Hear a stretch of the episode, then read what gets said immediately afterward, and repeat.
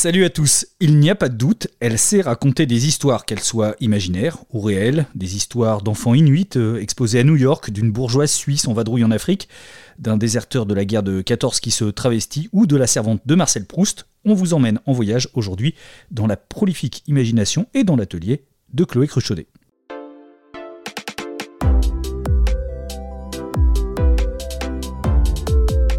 L'atelier BD, un podcast original proposé par Paul Satis. Bonjour Chloé. Bonjour. On est euh, chez toi, près de Lyon, la ville dont tu es euh, native. Je suis née à la Croix-Rousse, effectivement. Alors ça c'est des vrais Lyonnais hein, qui sont nés à la Croix-Rousse. Eh ben, je crois bien que je suis une vraie lyonnaise alors, mais euh, euh, qui n'a pas été très fidèle puisque j'ai euh, j'ai quitté Lyon pour mes études. euh, J'ai vécu très longtemps à Paris et là, de- je suis de retour depuis quelques années. Et pourquoi tu es revenu à Lyon? Euh, parce que j'ai travaillé pendant assez longtemps dans le dessin animé. C'était mon gagne-pain. Euh, donc, Il y a pire hein, comme gagne-pain. C'était quand même des années euh, assez ex- extraordinaires quand même. Et euh, là, vu que je fais que de la bande dessinée, bah, en fait, euh, quand on est auteur, on peut euh, travailler absolument d'où on veut et j'avais plus de nécessité vraiment d'être à la capitale. Alors, donc on est dans ton atelier, tu es à Lyon, mais en fait dans un village à côté de Lyon qui est plutôt assez champêtre, hein, Mm. Plutôt la, la campagne, dans la nature. Euh, On est, euh, comme tu peux le voir là, euh, vraiment dans la, dans la forêt. Il y a même de temps en temps des sangliers qui traversent la route, tout ça. Donc il y, a- une espèce de, gros contraste en fait assez rapide entre la, la campagne et la ville. Donc c'est super agréable de pouvoir naviguer comme ça d'un monde à l'autre. En fait, moi j'adore la ville, mais c'est un plaisir d'être là parmi les voilà, parmi le- le- les éléments naturels. Ça m'est arrivé d'ailleurs de m'en servir. Pour la croisade des innocents, notamment, je, je me suis tapé un petit peu un, un délire de, de retour euh, voilà, une, euh, à, des, à des outils très simples. Et je me souviens avoir euh, été chercher des bâtons dans mon jardin pour, pour essayer de, de, de peindre des décors avec. J'ai fait des, Tu as Des peint herbes avec des sauvages. bâtons que tu ramassais dans ton jardin, c'est ça? Ouais, en fait, c'est très simple. hein, tu sais, il suffit de tremper n'importe quoi dans de l'encre et, et, tu obtiens voilà des effets assez anarchiques et qui peuvent rendre hyper bien pour rendre de la nature. Même chose, un petit conseil comme ça au passage pour euh, des petits buissons.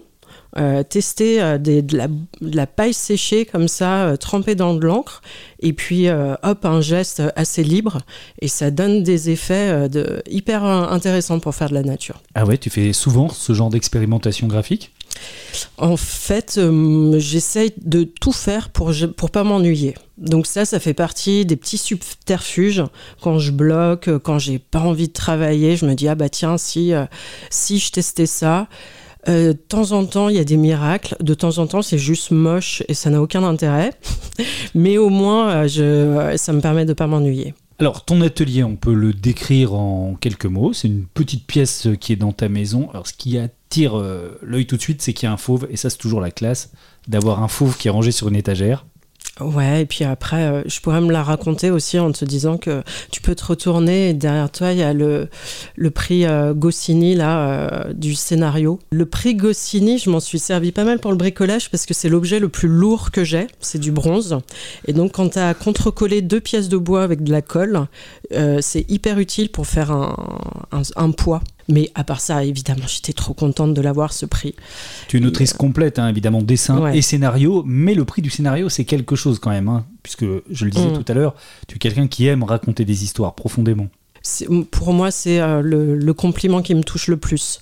En festival, euh, si euh, ça arrive qu'il y ait des, des retours de lecteurs sympas qui me disent Ah, on a, on a beaucoup euh, apprécié le graphisme, bien sûr, ça me fait plaisir, mais en réalité, ce qui me touche le plus, c'est quand on me fait des, des retours positifs sur euh, le- la mise en scène, le scénario, c'est vraiment ça, moi, qui me- qui m'importe le plus. Qu'est-ce qu'on a d'autre dans cet atelier? Pas mal de, de tableaux, ce sont tes dessins, des dessins d'autres? Là, tu vois, par exemple, il y a un original de Topi à côté d'un de, mes dessins. Euh, Il y a du David B, il y a un peu du Nicolas de Crécy. Il y a des super belles risographies qui ont été faites par des anciennes étudiantes d'Émile Cole. qui est l'école de bande dessinée qui se trouve à Lyon, dont tu es prof et dont on parlera tout à l'heure. Très bien. Et, euh, et voilà, c'est, euh, je me suis un peu rangée avant que tu arrives, mais ça reste quand même un petit peu euh, le, le bazar. Non, ça va, ça va, vraiment ça va. On mettra des photos sur Instagram, mais ça va. Et puis tu as, ce tableau qui est curieux là, qui est derrière moi, que tu as fait. Alors c'est des petites routes qui sont enchevêtrées, je mettrai une photo aussi, ça s'appelle le parcours du créateur. Donc c'est plein de routes qui sont mêlées les unes avec les autres, et à la fin il marqué le but et le chemin. Alors ça, c'est une commande du Festival d'Angoulême pour les, pour les 50 ans et qui nous donnait carte blanche euh, euh, pour créer une illustration. Et euh, en fait, j'adore les cartes de manière globale. Et euh, j'aime bien quand je fais des illustrations que ça tire vers l'abstrait. Et là, je me suis vraiment beaucoup amusée à essayer d'imaginer comme ça euh, tous les chemins enchevêtrés par lesquels on, par lesquels on passe euh, quand voilà qu'on soit dans n'importe quel domaine de la création. Donc, tu as la, la, forêt des refus avec des portes, euh, tu as euh, les, les, limbes de l'oubli, et puis effectivement, euh, sans vouloir aller trop vers la philosophie, mais on arrive à une phrase qui est le but et le chemin recommencer, c'est-à-dire que finalement, ce qui compte, c'est c'est pas l'arrivée, mais c'est le, tout, le chemin qu'on a parcouru pour arriver à cet objectif. Et sur ton bureau, il y a un contraste de modernité et d'antiquité avec un très bel ordinateur. C'est là-dessus que tu dessines C'est un, un, dessin numérique ce que tu fais euh, Mon dernier Sauf quand tu travailles avec euh, des, des, bouts de branches ou... Euh. Ouais, bah, par exemple, la croisade des, des innocents, c'était des bouts de bois trempés dans l'encre et des personnages faits numériquement à la tablette. Donc, tu vois, effectivement, on est vraiment dans le mélange modernité et puis choses un petit peu traditionnelles. Et mon dernier album, par exemple, Céleste, ça a été fait entièrement sur iPad. D'accord. Et à côté, donc, il y a un téléphone. Alors, c'est le vieux téléphone euh, euh, à cadran, bakélite, gris. Il marche? Euh, non, c'est en fait c'est mon c'est l'enfant qui de la famille qui aime jouer avec cet objet, donc je le laisse là. Et derrière toi, il y a un petit canapé. Est-ce que comme pas mal de scénaristes, puisqu'on parlait scénario, tu t'allonges sur ce canapé, c'est là que tu trouves tes idées non, rarement.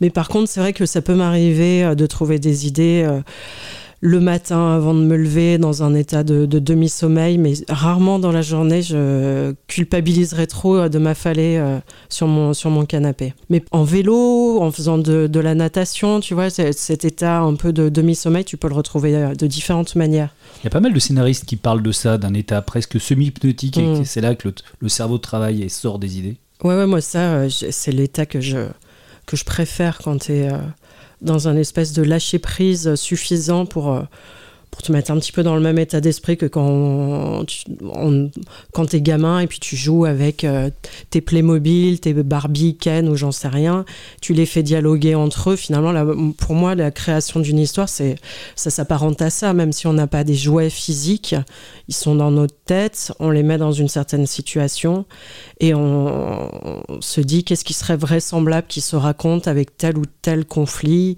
C'est ces moments-là, moi, que je recherche. Hein. Ils sont vraiment assez incroyable.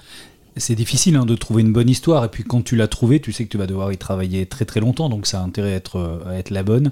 Comment tu sais que, que c'est la bonne idée et que ça va être ça, ton travail pendant un an, un an et demi derrière? Alors, euh, mon test, justement, euh, tu vois, je te parlais d'ennui, donc c'est quelque chose que j'essaye à tout prix de, de fuir parce que j'ai l'impression que ça se sent vraiment pour un lecteur. Euh, si l'auteur a, a souffert, s'est ennuyé, pour moi, si le, lecteur va le ressentir d'une manière ou d'une autre, cette transpiration ou cet ennui. Donc du coup, j'essaye par tous les moyens.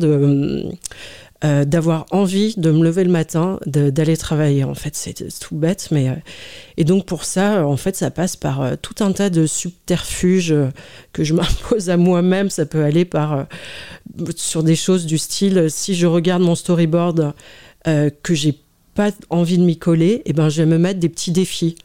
Euh, des petits défis, ça veut dire, bah non, je vais bouleverser mon storyboard et je vais essayer de faire un pas de côté pour euh, qu'il y ait euh, de, la difficulté. Et à partir du moment où il y a défi, des difficultés, là, j'ai envie de, de travailler, j'ai envie de m'y mettre et tout se passe comme sur des roulettes.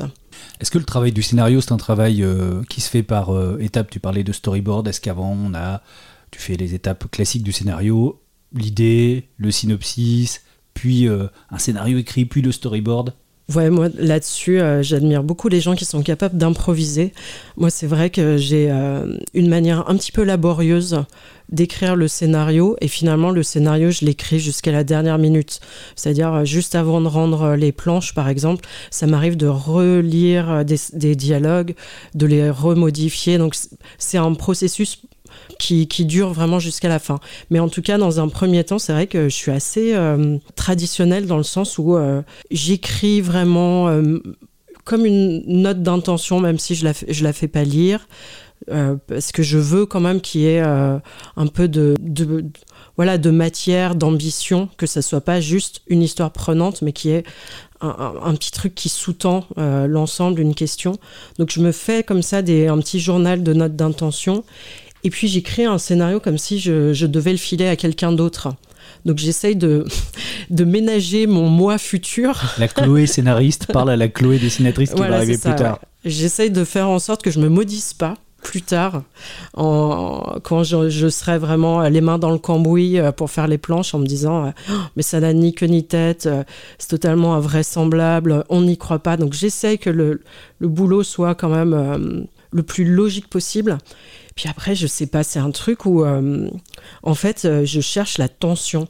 C'est-à-dire que j'essaie de faire en sorte que on aille de scène en scène et qui est un truc qui fasse que tout est tendu. Même si euh, j'entends pas par là qu'il y ait forcément de l'action, parce que ça peut être euh, des choses complètement chiantes et anodines, mais mettre en scène de manière à ce que même les choses anodines et chiantes, ça soit quelque chose de tendu, en fait, c'est ça que je trouve euh, passionnant. Tu les vis un peu, tes histoires? En fait, je suis tellement immergée, tu vois, dans mon, dans mon univers, dans, dans l'époque, etc., que je que j'essaie de les vivre au maximum. C'est ça qui fait qu'on on va, on va arriver à trouver des choses intéressantes. Tu vois, je pensais par exemple à, ces malheureux gamins de la croisade des innocents qui en prennent quand même plein la gueule pendant tout l'album. Est-ce que tu euh, arrives à être en empathie avec eux? Est-ce que tu souffres avec eux? Non mais complètement, pour moi c'est la clé de toute façon, euh, cette espèce de faculté d'empathie qu'on a tous. Et, euh, et, et moi, en tant que lectrice et, que, et, spectatrice, je pense que j'ai euh, une faculté euh, d'aller euh, de me mettre à la place d'un personnage assez facilement. C'est-à-dire, en gros, je suis très bon public. Tu vois, le moindre petit téléfilm de M6 est capable de m'émouvoir à mort. je supporte plus maintenant les films d'horreur parce qu'en fait, je Enfin, j'en fais des cauchemars. J'arrive pas à avoir ce petit truc dans mon cerveau quand je lis de la fiction qui me dit non mais calme-toi, c'est juste une histoire. Et ce qui fait que je prends vraiment à cœur en tant que lectrice et que spectatrice toutes les toutes n'importe quelle narration. Dès ma première BD, j'ai bien remarqué que mon petit Inuit euh, dont je racontais les aventures, tu vois, j'arrivais à avoir des sensations de folie. J'avais vraiment physiquement froid, tu vois, quand je le dessine, quand je dessinais l'explorateur en train de galérer avec euh, ses orteils gelés, etc. J'avais vraiment des sensations, euh, tu vois, qui étaient dans mon histoire. C'est peut-être emmerdant quand tu regardes de la fiction hein, de vivre à, ce, point-là, mais quand tu crées, euh, c'est plutôt un atout. Je, je, pense, en tout cas, c'est ce qui peut te permettre potentiellement de faire des, des choses euh, qui soient intenses et potentiellement de d'immerger le lecteur dans tes, de les embarquer dans tes propres histoires parce que c'est quand même ça le but.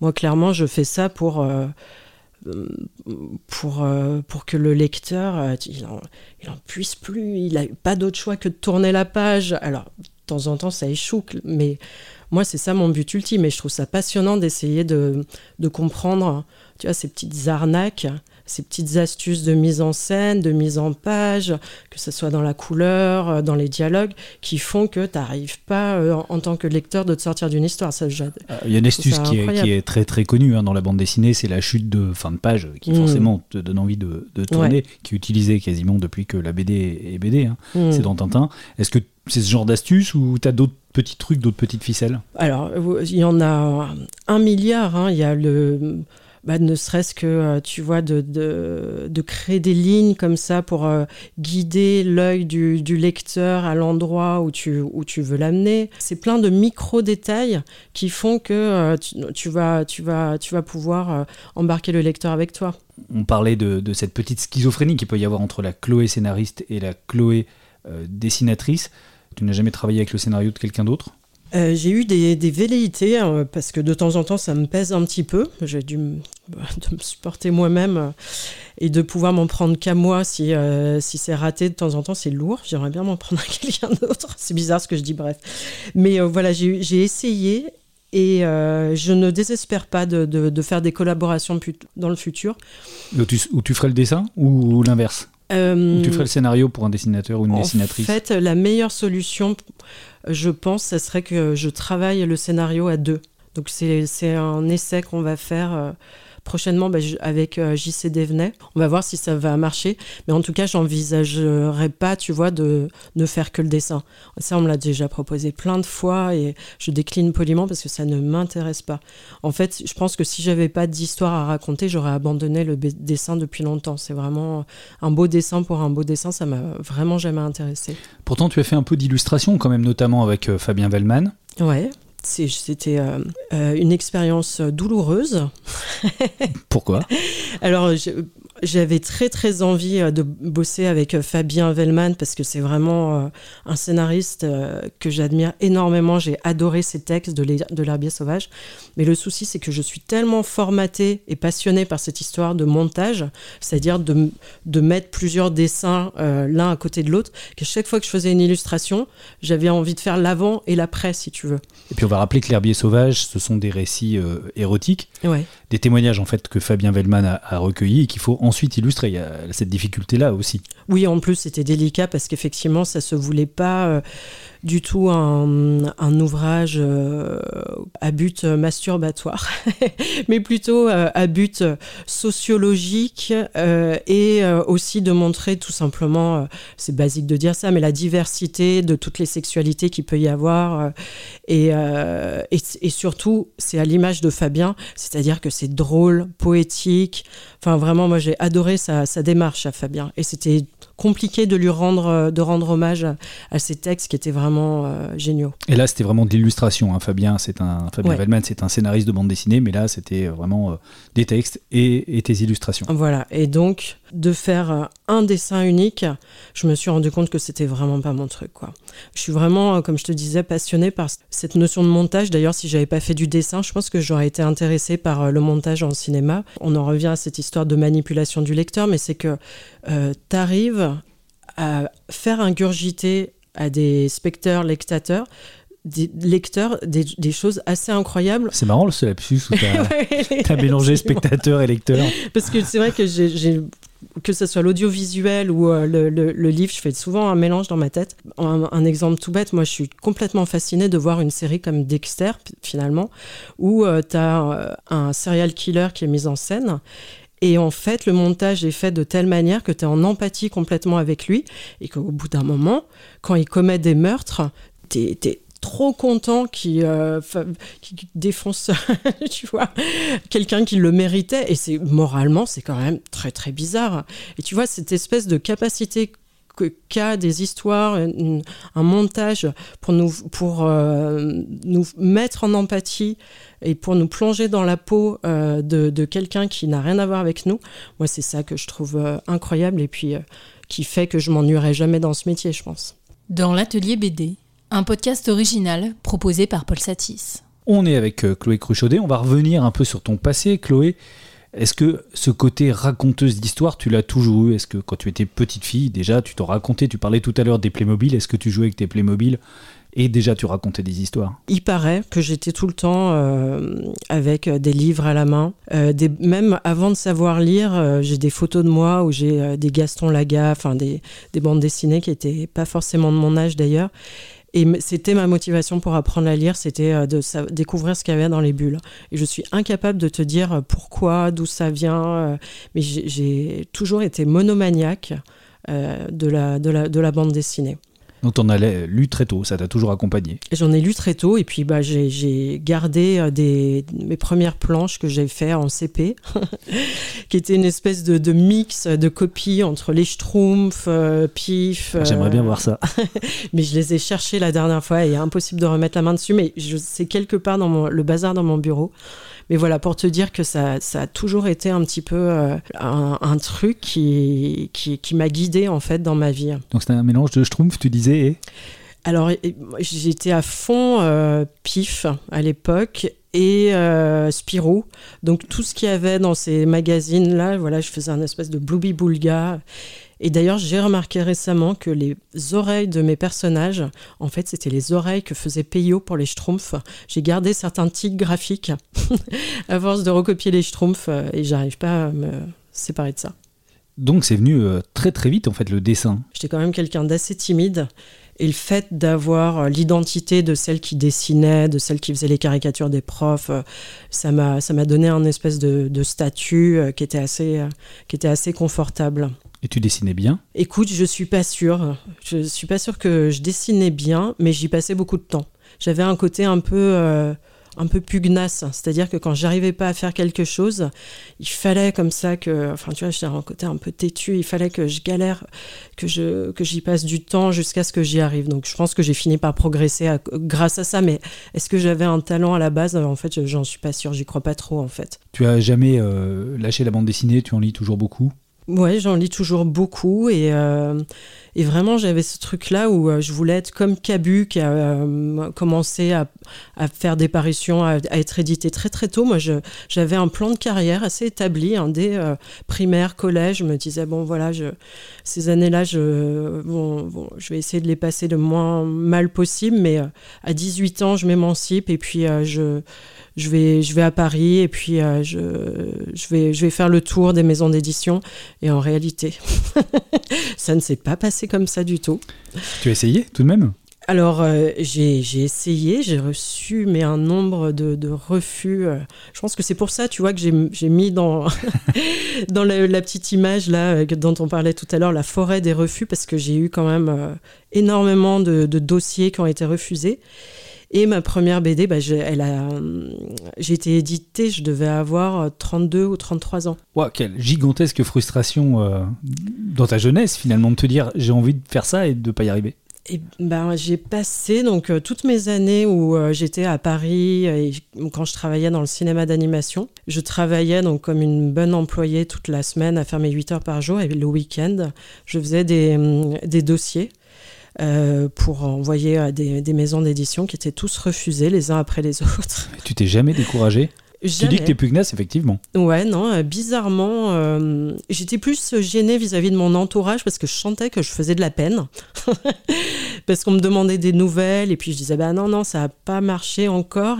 Mais, et je voyais un peu la, tristesse dans mon entourage, mais finalement, je me suis jamais trop effondrée parce qu'au fond, je pense que ça me faisait plaisir de faire ces, ces, dossiers, que je voyais que je progressais, donc ça ne me posait pas vraiment de problème. J'avais une espèce de foi qu'un jour ou l'autre, ça marcherait. D'ailleurs, sur ces dossiers, est-ce que les éditeurs avaient raison de te les refuser si tu, quand tu les re-regardes maintenant? Au niveau de l'histoire, il y avait des choses intéressantes, mais euh, voilà, moi, je n'avais pas bien compris comment ça fonctionnait et j'envoyais mes dossiers euh, par la poste.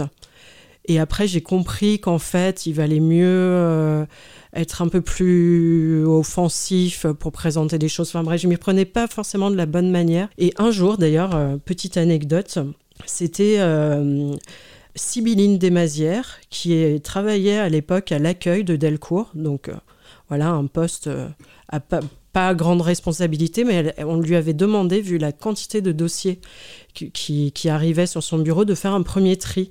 C'est-à-dire que même si elle n'était pas éditrice, elle ouvrait les dossiers et euh, les choses qui étaient ni fait ni à faire, elle les mettait de côté. Et les choses qui lui paraissaient intéressantes, elle les donnait directement aux éditeurs. Et il y a eu un de mes dossiers qui lui est tombé entre les mains. Et en fait, il paraît qu'elle a été voir donc Grégoire Seguin, éditeur chez, chez Delcourt, en lui disant Ça, t'as pas le choix, tu le lis tu, fais-moi confiance, euh, lis ça.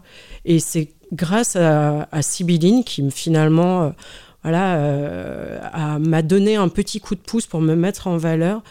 Enfin, mon dossier a été lu, a été accepté, et puis à partir de là, ça, ça a roulé. Donc c'était Manhattan Groenland dont tu parles? Voilà, ouais. Groenland Manhattan. Pardon, qui a été... dans le désordre. Non, non, pas de... personne s'en souvient de ce titre-là. qui a été ma, ma, première bande dessinée. Donc qui est une histoire vraie, hein, qui raconte l'histoire de d'Inuits qui ont mhm. été emmenés de force euh, comme des bêtes de foire. Hein. c'est vraiment ça. Euh, à New York, on est au début du XXe siècle, c'est ça? Fin 19e, début 20e, ouais. Est-ce que ça te résume pas mal finalement comme première histoire euh, éditée? C'est-à-dire qu'on a déjà un côté très empathique vis-à-vis des personnages, un sujet historique? Qu'est-ce qui t'a intéressé dans cette histoire-là? Donc j'ai toujours eu un grand intérêt pour, euh, pour l'histoire. En général, ça se passe comme ça, euh, la, la, genèse un petit peu de mes envies d'album. C'est-à-dire que j'ai une question qui, auquel je n'ai pas de réponse, qui, qui m'obsède, et j'essaye de euh, trouver comment en parler, comment tourner autour de cette question.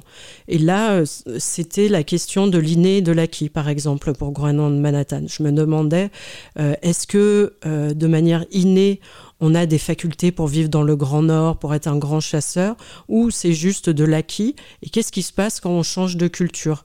Euh, Et donc, c'est le, destin de ce petit Inuit qui va d'un univers à un autre. C'était euh, le, terrain parfait pour euh, parler de cette histoire de l'inné et de l'acquis.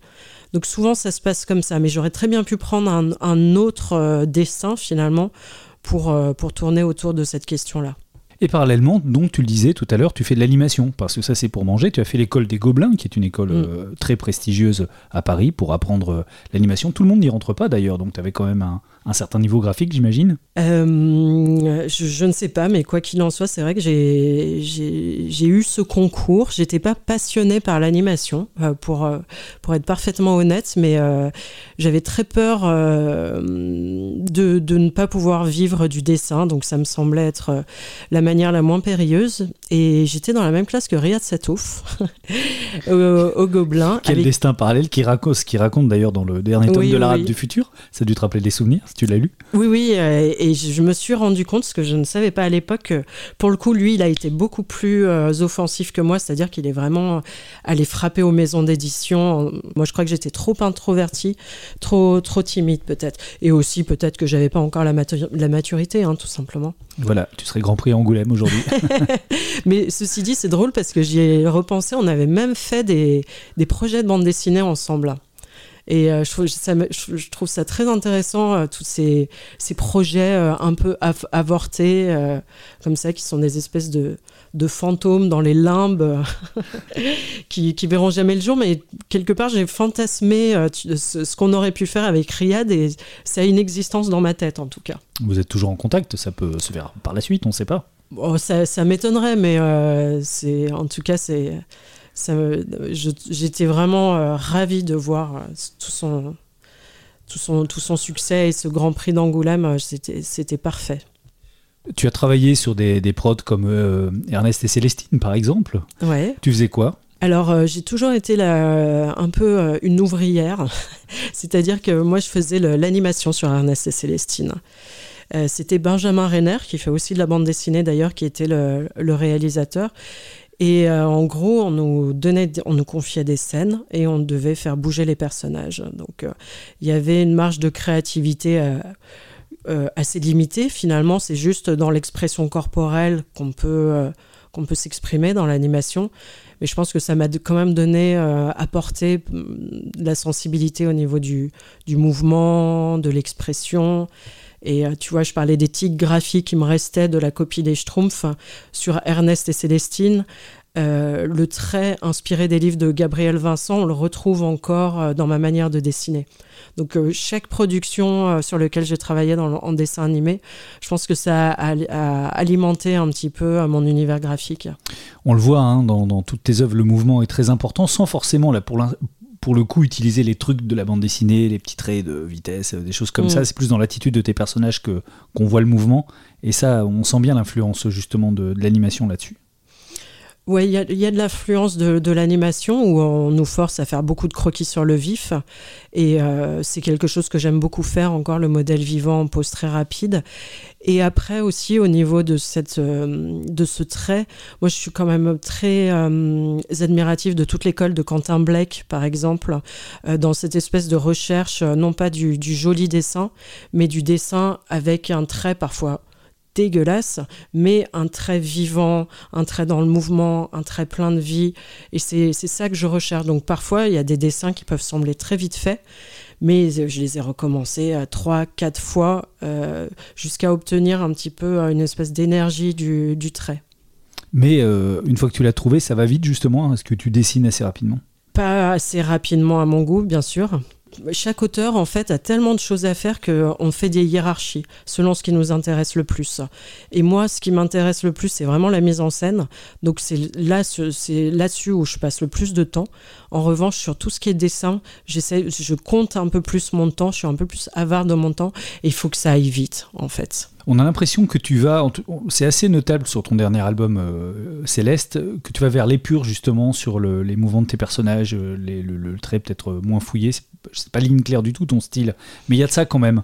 de, l'efficacité, l'efficacité dans le dessin. Je trouve que ça peut être contre-productif de trop pinailler sur des, sur des détails. Alors, certes, j'aime les, univers euh, un peu riches, donc euh, j'essaie quand même de faire des décors, euh, parfois qui sont quand même où il y a une atmosphère, parce que je pense que ça compte énormément pour l'immersion du, lecteur.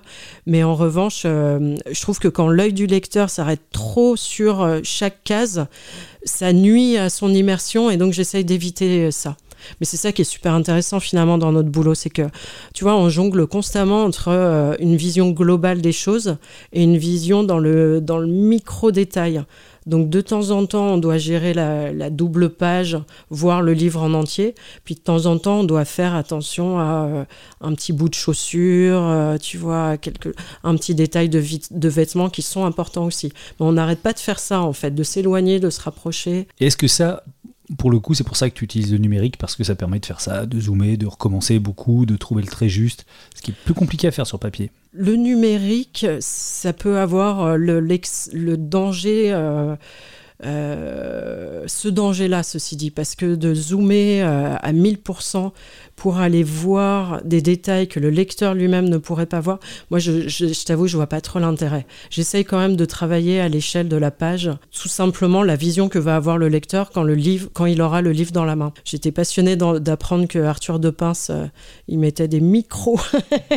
Ça c'est plus pour le gag, oui. Des micros indications dans des détails de page, mais moi j'essaye de me forcer justement à rester à l'échelle du, du regard du du lecteur. Non, moi, ce qui me plaît dans le numérique, déjà, c'est le fait d'être nomade, de ne pas être embarrassé euh, à traîner un, gros carton à dessin, de l'encre, etc., de pouvoir aller travailler euh, dans des cafés. Je partage un atelier euh, au centre-ville et voilà, j'ai juste à amener ma tablette et c'est bon.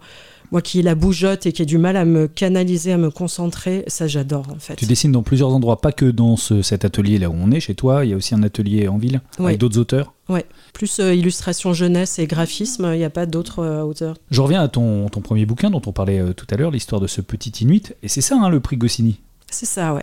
Dès le premier album Et oui. D'avoir ce genre de prix à Angoulême, bon, maintenant, on a compris que ça permet de caler plein de trucs parce que c'est lourd, mais d'avoir ce genre de prix à Angoulême permet d'enchaîner les albums. Et ça y est, là, quand tu as eu ce prix, ta carrière d'autrice de BD à plein temps était lancée les prix, euh, je rigolais quand je parlais de l'utilité pour le bricolage, mais c'est sûr que ça t'aide tout simplement à avoir une légitimité vis-à-vis de ton éditeur. Au-delà euh, de, voilà des, rares visites dans mon atelier où je me la, je me la raconte en montrant euh, mes, trophées, c'est vraiment ça le principal intérêt, c'est que ça t'apporte pour la suite de ta carrière une crédibilité et ton éditeur va plus te faire confiance. Pour l'auteur en lui-même, c'est génial de se dire qu'à un moment donné, on a pu faire euh, dans le passé un travail qui visiblement euh, était convenable puisqu'on a reçu un prix. Mais moi, par exemple, là, ce qui m'intéresse, c'est le présent. Donc euh, la Chloé du passé, je la félicite. Mais ça ne veut pas dire que là, dans le présent, ce que je suis en train de faire, c'est bien. Donc c'est pas pour ça que ça me tranquillise au quotidien, en fait. T'es pas tranquille quand tu crées, quand tu crées quelque chose? Non, jamais. Tu doutes?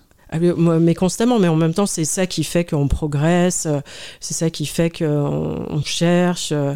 Je pense qu'un un auteur autosatisfait, euh, à mon avis, enfin, je suis pas sûr qu'il fasse des choses très intéressantes.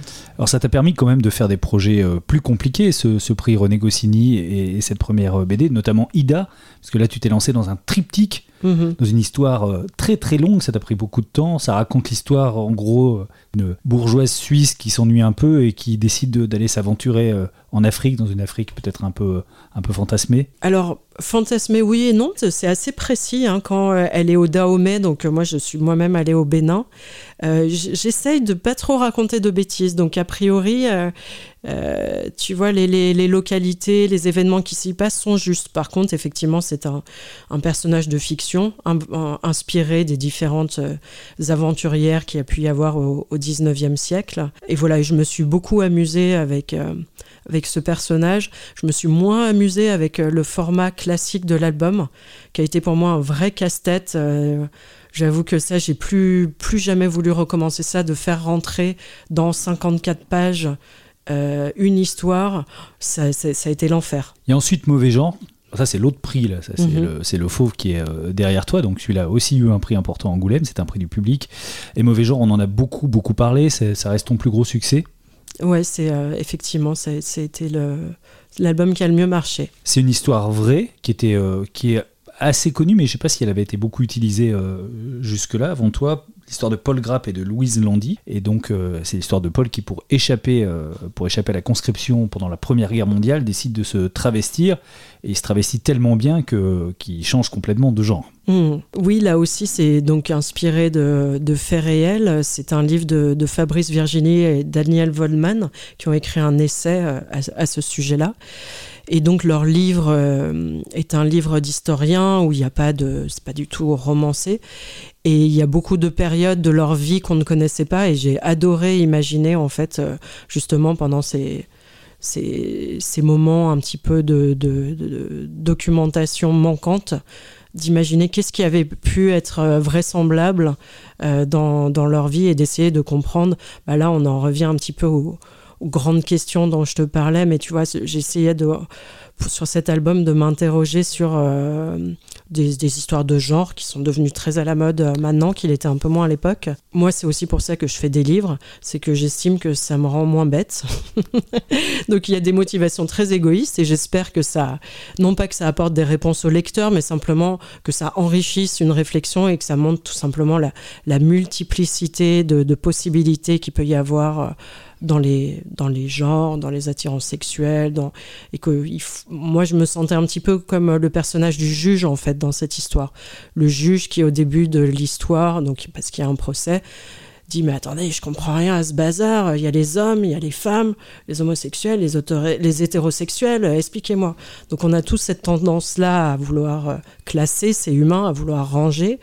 Et euh, en fait, quand j'ai fait ce livre, bah, j'avais un petit peu ce genre de, de présupposés comme ça, de clichés, de choses bien arrêtées. Et ça, de faire ça, ça m'a montré, euh, de, m'interroger euh, sur ces histoires-là, ça m'a montré la, la, complexité, la richesse qu'il y avait euh, dans toutes ces, dans toutes ces questions-là.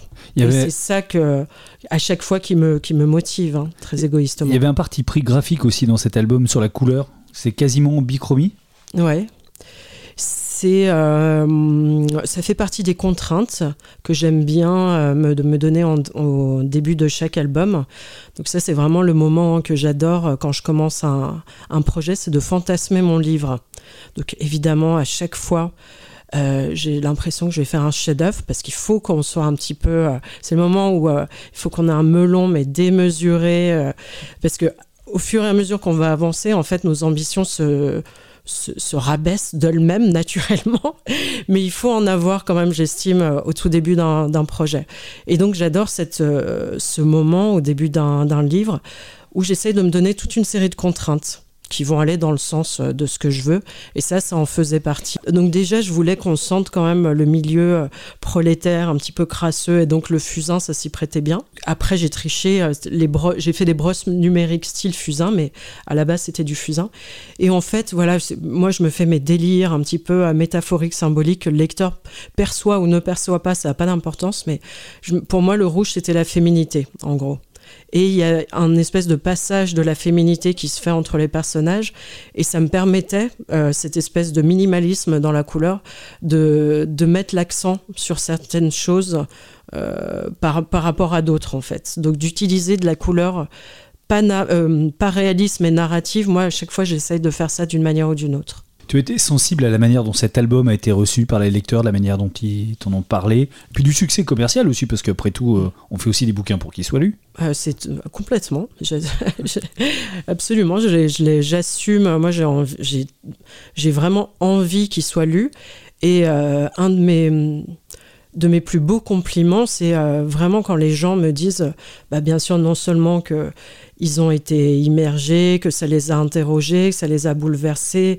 Euh, donc ça, ça me touche beaucoup. Mais ce qui j'avoue, je t'avoue, ce qui me touche aussi beaucoup, c'est des gens qui me disent, je n'avais jamais lu de bande dessinée depuis euh, Spirou, euh, voire Bécassine parfois.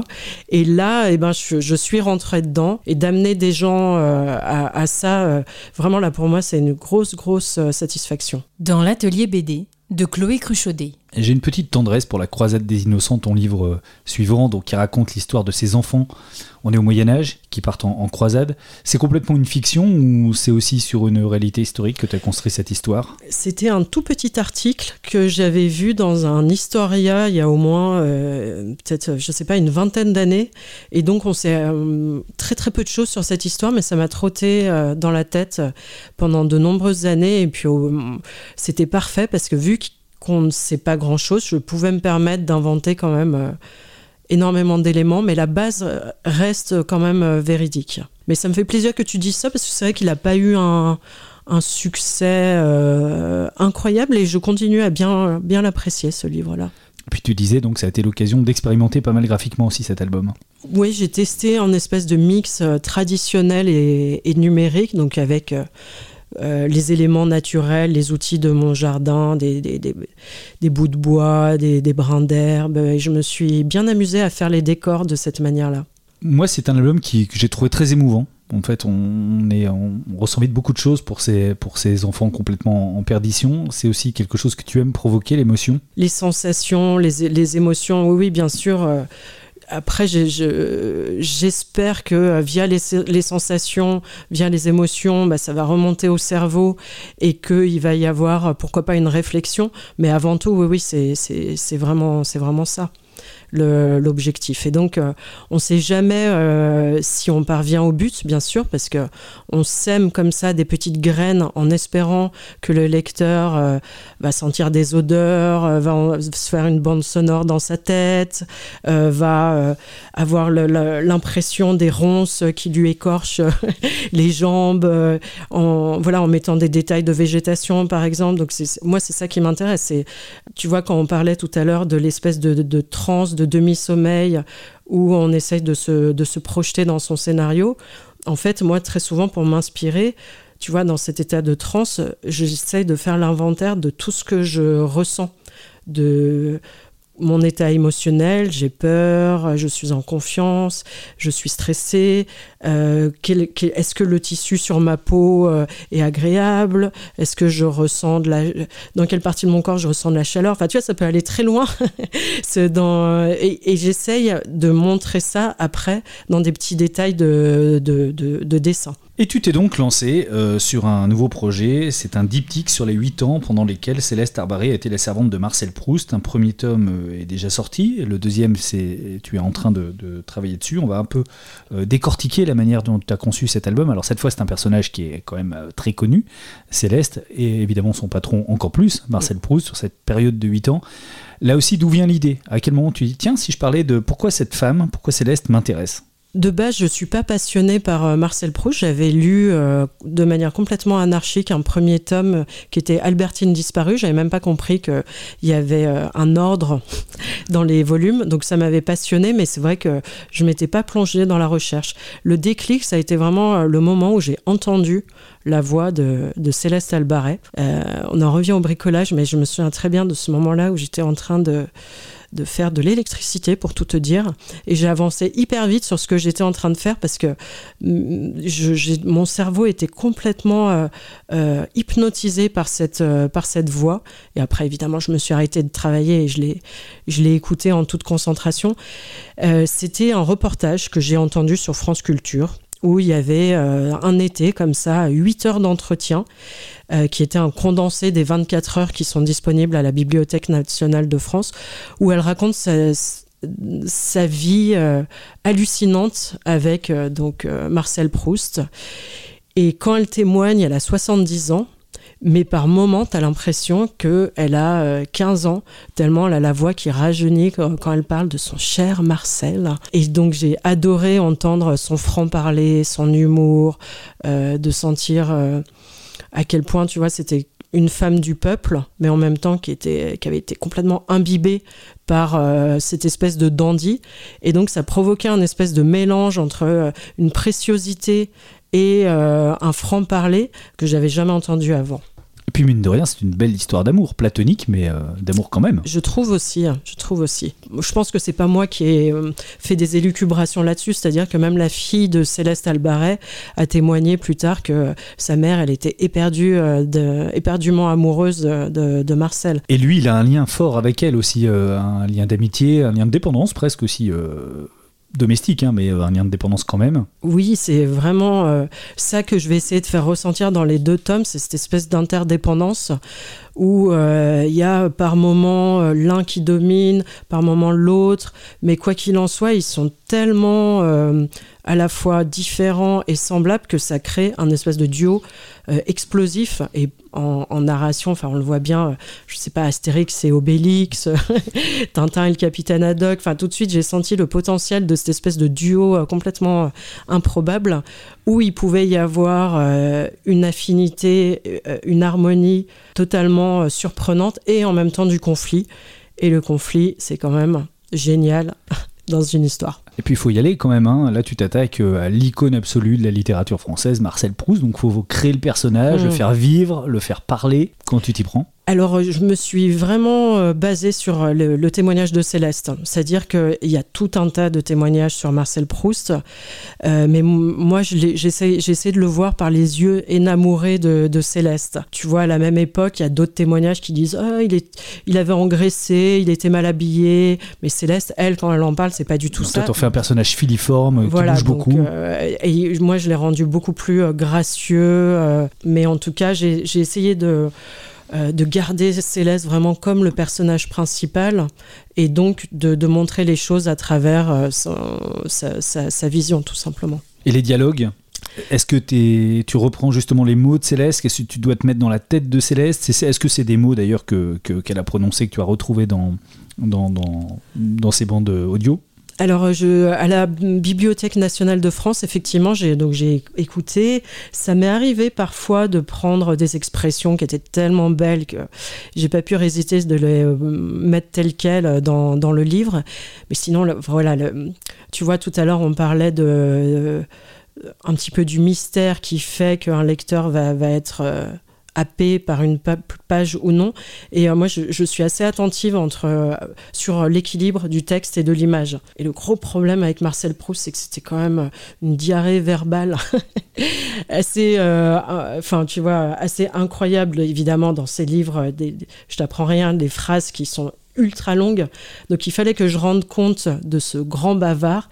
Et en même temps, je déteste les tartines de texte. Et euh, donc, j'ai essayé de faire en sorte qu'il y ait du- de la respiration, malgré tout. Je sais pas si on peut dire ça, mais tu as graphisé les, les textes de Proust Ouais. souvent. Ouais, j'adore faire ça, euh, d'essayer de mêler. calligraphié euh, en fait, c'est ça le mot que je cherchais. ouais, de, de- d'essayer de, les, les- les mettre en scène, les intégrer euh, dans le dessin, de faire en sorte que ça reste lisible, fluide, mais qu'il y ait de, l'image qui soit. voilà, qui vienne alimenter un petit peu cette, euh, cette, réflexion. Et la chance que j'ai, c'est que, euh, bah, évidemment, je me suis plongée dans le reste de l'œuvre de Marcel Proust. On parlait de sensations. Lui, c'est incroyable tout ce qu'on peut ressentir à la lecture de, de ses livres. Et donc, j'étais bien aidée pour ça, parce que c'est. C'est pas usurper son, son, son terme de génie littéraire. Est-ce que ton dessin dans Céleste, c'est ce que tu ressens en lisant Proust? Tu le traduis en dessin, ce que tu ressens en le lisant? Pas vraiment, parce que parfois, je peux avoir euh, des images euh, presque abstraites ou de d'harmonie colorée. Enfin, c'est assez difficile à expliquer, mais c'est de la reconstruction. Ce que j'ai comme image à la lecture, c'est pas forcément ce qu'on voit dans les planches de Céleste. De toute façon, il y a toujours euh, entre ce que tu as dans le cerveau et après ce que tu arrives à transmettre via euh, ta main sur la page, il y a toujours un décalage. Et ça peut amener de la frustration comme ça peut créer euh, du ravissement. Des fois, je suis surprise du résultat final. L'image mentale que je m'en étais fait était différente et c'est- c'est ça qui est, chouette quand même. Hein. Il y a quelque chose qui, qu'on ne maîtrise pas tout à fait. Alors tu parlais du numérique, hein, d'un album fait en numérique, on a l'impression, enfin il y a une impression d'aquarelle sur la couleur. Euh, alors ouais, j'adore, euh, que ce soit en traditionnel ou en numérique, moi j'adore passer du temps à bidouiller. Et donc euh, j'ai réussi à dénicher des, des brosses que j'ai un peu customisées. qui, avec la pression, amènent des couleurs différentes et une texture d'aquarelle, mais pour ça, il ne faut pas lâcher le trait. C'est-à-dire que pour mettre en couleur, il faut pas que je lève le crayon. Et donc ça veut dire que je dois être un petit peu dans une espèce de tension, dans une concentration, sinon ça ne fonctionne pas. Tout ça, c'est encore une fois des subterfuges pour ne pas s'ennuyer finalement. Ça revient aussi à ça. Tu vois, d'essayer de trouver comme ça une petite cuisine qui fait qu'au quotidien, non seulement ça va correspondre euh, à l'atmosphère que tu imagines, mais en plus, tu vois, ça va, euh, tu vas être content euh, de, de, te lever le matin pour, pour faire ça. T'aurais pas pu faire de la vraie aquarelle? Je l'ai fait pour Ida. Pour Ida, c'était de la couleur directe sur des sur des, du, de, de l'encre. Donc je l'ai expérimenté voilà pendant pendant pendant pendant des mois et des mois et en fait, euh, voilà, je l'ai fait une fois, ça me suffit. et je pense pas que, par exemple, mon prochain album, je vais faire la même technique. Peut-être que ça aura rien à voir avec euh, l'iPad. Peut-être que je vais revenir, j'en sais rien, je vais dessiner avec, euh, avec mes, mes, doigts et des pigments sur sur de l'ardoise. Tu vois, c'est vraiment la, la, la, variété quoi, qui, qui m'intéresse. Est-ce que tu adaptes ton style graphique à l'histoire que tu es en train de raconter ou est-ce que ce qu'on voit de ton œuvre, c'est une évolution naturelle de ton dessin Selon euh, l'atmosphère, euh, tu vois, de la période que je suis en train de traiter, selon, selon l'histoire, c'est ça qui, guide mon choix d'outils et aussi euh, ma propre, mon propre corps qui fait que je vais être à l'aise avec tel geste ou tel autre. Céleste et Marcel Proust, je le disais, c'est des histoires de, personnages célèbres, euh, mais il y a beaucoup de ton imagination dans, cette histoire où tu essaies quand même de rester sur des faits historiques précis, vérifiables. Puis en plus, on sait qu'il y a des exégètes hein, de Marcel Proust qui a peut-être lu le mm. bouquin en disant non, mais là, elle dit des conneries. Oui, oui, bien sûr, mais j'espère de tout cœur que je vais avoir des maniaques euh, qui vont me faire des petites remarques parce que bah, malgré tout, même si c'est des, des maniaques, je trouve que c'est toujours euh, passionnant en fait euh, de ce qu'ils peuvent m'apprendre sur des erreurs que j'ai pu faire. Donc ça, ça me pose vraiment aucun problème. J'en ai eu sur mauvais genre hein, qui m'ont dit les, sur les, les, costumes des poilus, les boutons, c'est pas comme ça, les chaussures non plus mais j'ai aucun, aucune velléité d'exactitude euh, historique, donc euh, c'est pas grave. Mais pour répondre à ta question, euh, en fait, j'essaye d'être fidèle au caractère de, chacun des personnages et des faits principaux. Après, par contre, j'invente des choses de mise en scène dans un souci d'efficacité. Tu es encore avec eux, hein, Marcel et, et, Céleste, puisque je le disais, il y a un tome 2, et ça, c'est ce que tu es en train de faire en, ce moment. Comment tu vis avec ces deux personnages? Ils t'habitent, tu les vois passer dans ton atelier euh, comme des fantômes de temps en temps? Bah Pour te dire, pendant donc, plus d'un an et demi, j'ai lu que du Marcel Proust et que des livres en rapport avec euh, cet univers-là. Et quand le, le Il y en a là encore sur ton canapé avec euh, plein de petites notes. Et quand euh, le, le, tome 1 est, paru, je me suis dit, oh, quand même, là, je suis complètement, euh, complètement obsédée. Je vais faire une petite pause, je vais lire autre chose. Et en réalité, j'ai même pas pu euh, me plonger dans un autre univers. Mais pour répondre à ta question, oui, j'ai l'impression que c'est comme euh, des espèces de fantômes bienveillants, tu vois, que je convoque, euh, à qui je pose des questions. Ça fait vraiment schizophrène ce que je suis en train de raconter. tu passes beaucoup de temps d'ailleurs à travailler dans une journée? Depuis que j'ai une famille, beaucoup moins. Globalement, je suis quand même assez, assez addict au travail. Et euh, j'ai du mal à prendre des vraies, des vraies vacances, tu vois, sans qu'il y ait un objectif de, de, documentation, par exemple, derrière, ou sans qu'il y ait un objectif de travail. J'ai énormément de, de mal à, à, ne rien faire. Dans l'atelier BD de Chloé Cruchaudet. Il y a un aspect de ton travail dont on n'a pas encore parlé, mais on peut en dire un mot, son travail de prof. Tu es prof à l'école Émile Cole, dont on parlait tout à l'heure, l'école de bande dessinée qui est basée à Lyon. Euh, c'est quoi pour un élève en bande dessinée d'avoir Chloé Cruchaudet comme prof? C'est-à-dire que j'ai les cinquièmes années, donc euh, pour leur diplôme, ils sont grands et ils ont plus de notes. Et en fait, c'est tellement un délice de voir, tu vois, qu'est-ce qu'il y a dans leur jeune cerveau. tu, vois, d'un truc tout bête, mais qu'est-ce qui les préoccupe majoritairement? Quels sont les thèmes, tu vois, qui les, qui les obsèdent? Et puis d'essayer de faire en sorte, moi, c'est quelque chose qui m'intéresse beaucoup, euh, quelle que soit la problématique, de faire en sorte qu'après un entretien avec un étudiant, en fait, il ait un enthousiasme de fou pour essayer de corriger des trucs et pour de se, se mettre au travail. Tu vois, comment cultiver euh, l'envie euh, de, de, travailler, comment donner envie d'être un, peu plus exigeant, de, de, débloquer des choses? Et je le fais en permanence avec moi-même, tu vois, et je trouve ça super intéressant euh, de faire en sorte que même si tu, tu arrives à dire des choses dures aux étudiants, à des critiques, etc., de, de, lui allumer comme ça des petites lumières, euh, de, de sentir dans ses yeux que il, va avoir envie de, de, travailler, que tu lui as débloqué quelque chose. Quoi. Et c'est compliqué de ne pas euh, donner sa marque, c'est-à-dire euh, il faut pas que tes étudiants fassent euh, ce que tu fais toi. J'ai pas suffisamment d'heures de cours avec eux, si tu veux, pour imprimer une empreinte durable sur, le, sur le style. Et moi, l'intitulé de mon cours, si tu veux, c'est un peu pompeux, mais ça s'appelle Direction artistique. Et je travaille aussi avec des étudiants en animation et en gros, moi, c'est ce que j'essaie de, leur faire faire, c'est avant leur projet de diplôme, de débloquer leur créativité pour qu'ils trouvent des pistes euh, stimulantes. On disait tout à l'heure que tu es en plein tome 2 de, Céleste, je ne sais pas quand il doit être publié d'ailleurs. Euh, en novembre prochain, normalement. Et tu as l'idée de la suite déjà? Est-ce que tu es du genre à voir là, dans, je sais pas, les tiroirs qui sont derrière toi, là, plein de projets qui débordent, de trucs que tu veux absolument faire? Mais euh, je, bouillonne constamment et je dois, euh, tu vois, tu, enfin, j'ai tellement d'idées, de, d'envies, etc. c'est le temps, évidemment, qui est le, problème de tout ça. Mais pour te dire, là, j'hésite entre euh, deux pôles complètement opposés, entre la préhistoire et la science-fiction pour un prochain ah Effectivement.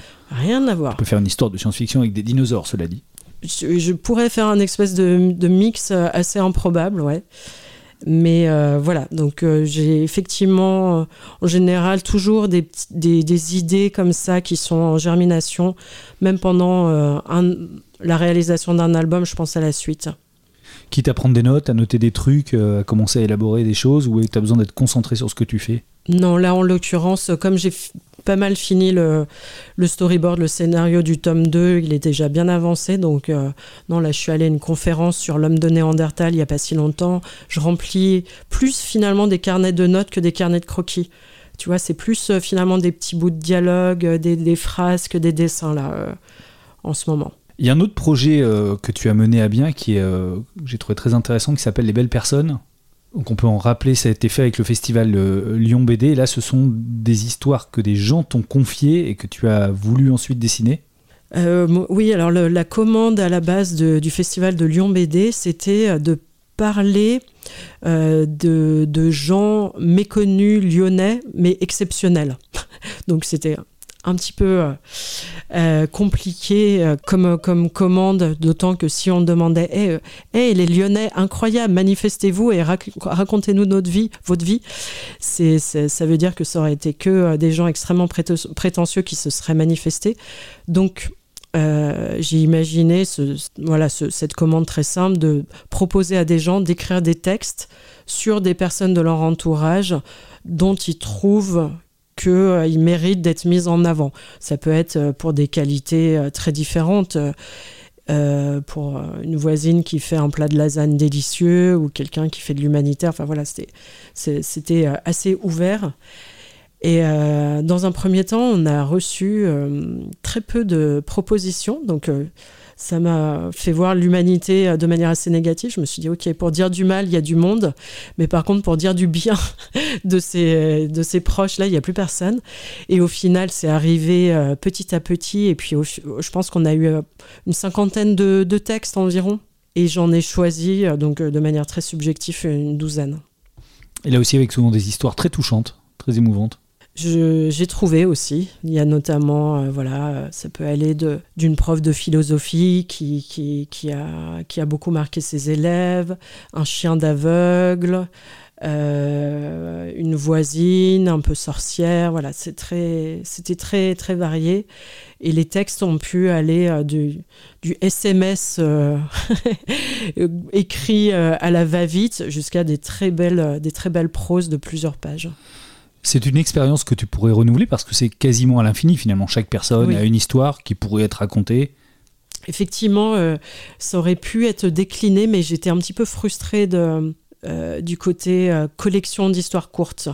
Euh, je pense que je suis quand même beaucoup plus à l'aise sur une histoire un peu plus, un peu plus étoffée.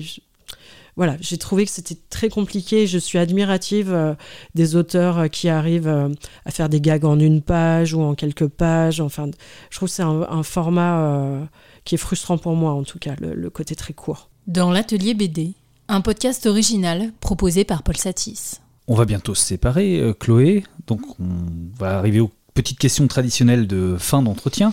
La première, c'est parmi tous les bouquins que tu as fait, lequel tu préfères ou lequel est le plus marquant? Celui qui, au final, euh, m'a plus plu, c'est euh, La croisade des innocents. Et c'est aussi, je pense, parce que ça traite du pouvoir de la fiction. Et finalement, le pouvoir de la, de se raconter des histoires. C'est ce que je fais au quotidien. Et euh, c'est une question que j'ai ouverte dans ce livre-là qui continue un petit peu à, me hanter. Donc j'ai beaucoup d'affection pour ce livre-là. Ça parle d'enfants aussi, ça revient assez souvent dans ton travail, les enfants. Il y a la croisade des mm. innocents, il y a ta première BD, c'est un, petit Inuit. Tu as fait aussi, on n'en a pas parlé, des, BD euh, jeunesse pour les enfants. Ouais. Oui, oui, j'aimerais, j'aurais aimé plus avoir des personnages effectivement euh, enfant. Et je, j'aimerais, je fantasme aussi sur un public qui viendrait me voir en festival, qui serait euh, un jeune public. J'en ai pas assez et je le regrette. Je suis toujours jalouse quand je suis à côté euh, d'auteurs jeunesse. Bah, du, public qu'ils ont avec des, enfants qui viennent les voir avec des dessins, des fan art et tout. Je trouve ça trop bien. Ton prochain livre, on en a parlé, donc je passe à, tes choix. Donc ce sera, c'est Céleste, hein, tu l'as dit, et puis après euh, ton projet, soit de science-fiction, soit euh, de dinosaures, on va voir, enfin euh, de préhistoire. donc tes choix culture, on va commencer par de la musique, un album ou une chanson. Bah, je vais peut-être dire ce que j'ai le plus écouté, c'est Nino Rota. le, compositeur de Fellini. Les musiques de films Ouais. Et du parrain aussi Ouais, parce que ben, tu vois pour des pour des histoires de rythme je trouve que c'est parfait pour, euh, pour travailler. Ça, tu dessines en musique Oui, beaucoup, ouais. Et il y a un côté euh, rythmique, justement, dans le dessin? Ah, complètement, ouais. Et euh, c'est plein d'émotions, d'inspiration, je trouve, ces, ces, compositions. Donc, je pense que ça doit être peut-être la, la, musique que j'ai le plus écoutée. Et est-ce que tu tu fais une scène, est-ce que tu crées une ambiance musicale pour faire une scène particulière? Est-ce que tu vas mettre un adagio très triste quand tu es dans une scène dramatique? Alors euh, ouais, ça m'arrive d'avoir euh, des playlists qui correspondent un petit peu euh, aux séquences que je vais faire, mais par contre, c'est, ça peut être, je sais pas, les Daft Punk alors que je suis en train de faire une séquence émotion. ça peut être de l'électro alors que ça se passe au, Moyen Âge. Donc c'est pas forcément en harmonie, mais il y a un truc dans le rythme que je ne pourrais pas expliquer qui est quand même en concordance. Un film ou une série? Alors euh, pour le film, eh ben, on va peut-être rester sur euh, le Fellini parce que le film que j'ai plus vu, je pense que c'est Les Nuits de Cabiria que j'ai vu et revu en étant jeune adulte et plus tard. Euh, voilà, c'est un film qui est un des premiers films de Fellini que j'ai vraiment beaucoup aimé. Globalement, je suis quand même bien. j'ai beaucoup été marqué par le cinéma italien avant, avant, avant 70, on va dire. Et sinon, euh, plus contemporain, euh, j'aime beaucoup les films de Paolo Sorrentino. On reste euh, dans le cinéma italien. Même s'ils sont parfois un peu bancals, un peu bizarres, il y a un truc que j'ai trouvé complètement inédit, audacieux et qui m'a vraiment enthousiasmé. et j'ai adoré aussi une série qui, en l'occurrence, à la base, était euh, une bande dessinée qui s'appelle The End of the Fucking World. Ah oui, sur deux ados en, perdition, un truc anglais. Deux ados en perdition. Avec un personnage principal qui est un physique mais absolument incroyable, un, vrai moche, comme on en voit peu dans le cinéma ou dans les, dans les séries. Et j'aime, j'aime beaucoup quand, quand il y a des vrais moches, comme dans Girl, par exemple, qui est une série qui m'a beaucoup euh, aussi marqué. Et enfin, une bande dessinée ou un livre, tu n'as évidemment pas le droit de dire à la recherche du temps perdu. J'ai beaucoup aimé euh, le livre de Carson McCullers qui s'appelle Frankie Adam, qui est pas très connu, euh, en fait, euh, pour resituer, c'est le livre dont s'est inspiré le réalisateur pour faire l'effronter avec Charlotte Gainsbourg, mais sans trop payer de droits d'ailleurs, je crois. Mais bref, c'est un, livre génial, avec une écriture mais incroyable, que, qui m'a énormément, énormément. Une histoire d'adolescence aussi une histoire d'adolescence, absolument. L'adolescente a 12 ans, il se passe rien, elle s'ennuie, elle est juste en colère et la langue est, folle, quoi. Vraiment est folle. Et pour un album de bande dessinée, euh, bon, celui qui m'a le plus marqué et que je, je bassine mes étudiants quand même avec euh, pas mal, c'est euh, Ma vie mal dessinée de JP. Et ça, c'est le genre de livre que je serais incapable de faire. Donc, c'est tout ce qui, tout ce qui est à l'opposé de mon, fonctionnement cérébral, ça a tendance à me, à me captiver. Et là, je crois que lui, il bosse pas mal sur l'improvisation. Et euh, voilà, pour moi, je ne comprends pas comment, comment, il, comment il travaille, comment ça se passe dans sa tête, mais ce livre m'a retourné le cerveau. Groenland, Manhattan et Ida, c'est aux éditions Delcourt. La croisette des innocents, Céleste, c'est dans la collection Noctambule de chez euh, Soleil. Merci beaucoup, Chloé, de m'avoir reçu dans ton atelier. Dans l'atelier BD, c'est terminé pour cette fois. Bien sûr, lisez des BD, celle de Chloé d'abord, et puis les autres aussi.